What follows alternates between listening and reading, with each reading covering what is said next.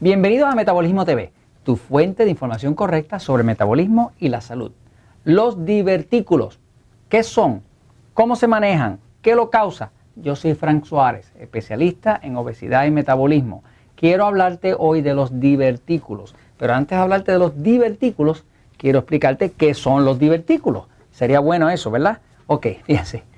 Más del 50% de la población, o sea, más del 50, más de la mitad de todas las personas sobre 50 años de edad tienen divertículos. Pero vamos a explicar lo que es y para eso voy a la pizarra, para explicar lo que es. A veces tú has oído a alguien, a un familiar, a algún conocido decir, ah, que tengo diverticulitis, tengo los divertículos, voy para el médico, me están dando antibióticos, lo que sea. Te quiero explicar lo que es. Fíjense. El intestino es un órgano que es donde se produce la digestión. El intestino pues tiene toda esta forma, ¿verdad? De hecho da mucha más vuelta que esa y sube así, vuelve y baja, ¿no? Pero el intestino dentro tiene la pared del intestino. Y esa pared del intestino está construida de una membrana. Una membrana quiere decir que es un tejido bien suavecito, bien húmedo, bien blandito, como este. Así como el de la boca, ¿no? Es algo bien delicadito, bien mojadito, ¿no? Las células del intestino son unas células que duran muy poco. Se estima que duran entre 4 a 7 días. Quiere decir que más o menos cada 4 o 7 días usted tiene un intestino nuevo, porque está todo el tiempo esas células se mueren y nacen, se mueren y nacen, se mueren y nacen. Como comparación, el resto de las células del cuerpo duran más o menos 60 días. Y los huesos duran uno y medio años. Huesos, uñas y demás, ¿no? Pero estas células son las células que más rápido se regeneran, por lo tanto también son las más delicadas, porque se regeneran bien rápido, ¿no? ¿Qué son los divertículos? Pues los divertículos es que se empiezan a hacer como si fueran unas bolitas y son unos montículos de carne que se van haciendo hacia las afueras del intestino. Y el intestino empieza a parecerse un ramillete de uvas. La peculiaridad que tiene es que cada una de estas bolitas, que se llama un divertículo, y se llama divertículas porque sale en una dirección contraria, distinta. Eh, eh, eh, es una diversión, una cambia de curso el curso del intestino. Esta bolita que está aquí, cada una de ellas tiene dentro una infección.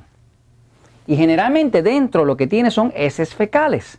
O sea, que de las mismas heces fecales que se van generando por acá, eh, van entrando aquí alimentos descompuestos y demás, y ahí hay una fuente de infección. Entonces las bacterias, como hay infección y hay heces fecales y hay materia muerta, pues esto es infección, infección, infección, infección, infección, ¿no? Entonces, una diverticulitis se le llama cuando todo esto está inflamado y todo eso está y es muy doloroso, pero muy doloroso. Eh, las personas que tienen, padecen de sobrepeso, los diabéticos, padecen mucho de divertículos, divertículos. Y muchos me preguntan, ¿pero qué puedo hacer? Pues una de las cosas que más ayuda, por ejemplo, los médicos dicen que debe comerse una dieta más alta en fibra. Eh, y eso más o menos funciona. Pero la razón por la cual funciona la dieta más alta en fibra es simple y sencillamente porque reduce la glucosa. Lo que se ha descubierto es lo siguiente, lo que quiero compartir con ustedes. Uno no puede resolver un problema que no conoce la causa de él. Entonces, la causa de los divertículos es lo mismo con lo que nosotros trabajamos en la obesidad. Es un problema de un exceso de glucosa. El exceso de glucosa, que es la azúcar de la sangre, azúcar de la sangre se produce porque hay un exceso de carbohidratos, pero sobre todo los carbohidratos refinados. Estamos hablando pan, harina, azúcar, dulce, chocolate, la Coca-Cola, el maíz, carbohidratos refinados.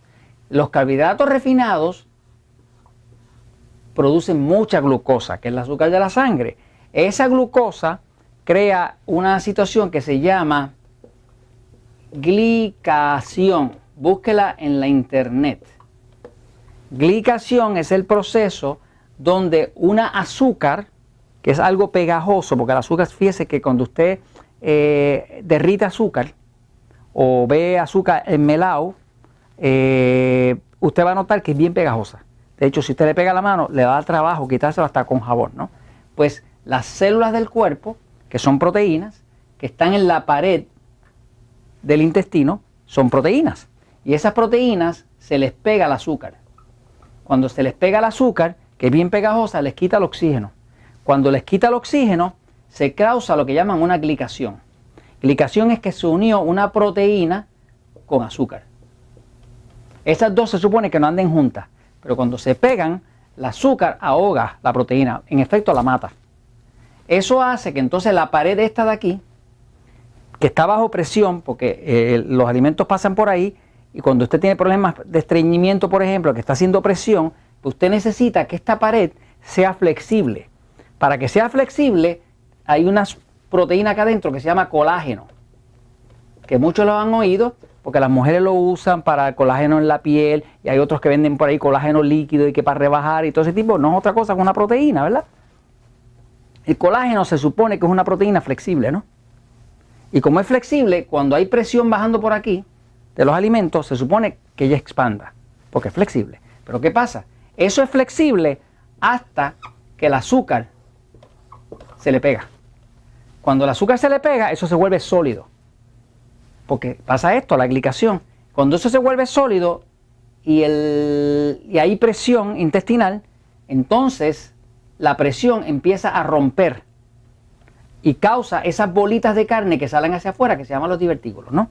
Entonces vamos a ver la secuencia.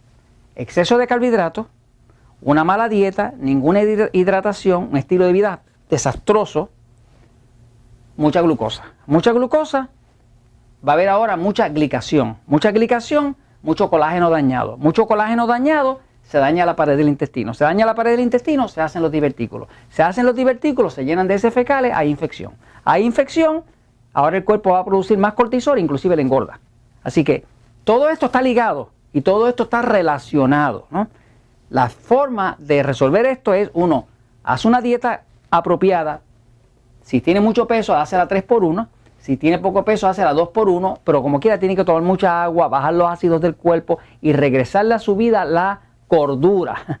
La cordura es que usted opera sanamente. Por ejemplo, la información que está en el libro Poder de Metabolismo está diseñada para que usted le devuelva a su cuerpo la salud. No estamos hablando ahora de que si usted quiere bajar de peso o no bajar de peso, es la salud. La salud no se puede comprar. Así que básicamente usted empieza a poner un poco de orden, baja la inflamación, al bajar la glucosa aumenta el sistema inmune, al, subir el sistema inmune se pueden combatir las infecciones, el mismo cuerpo, y toda la infección baja. ¿Y sabes qué? La verdad siempre triunfa.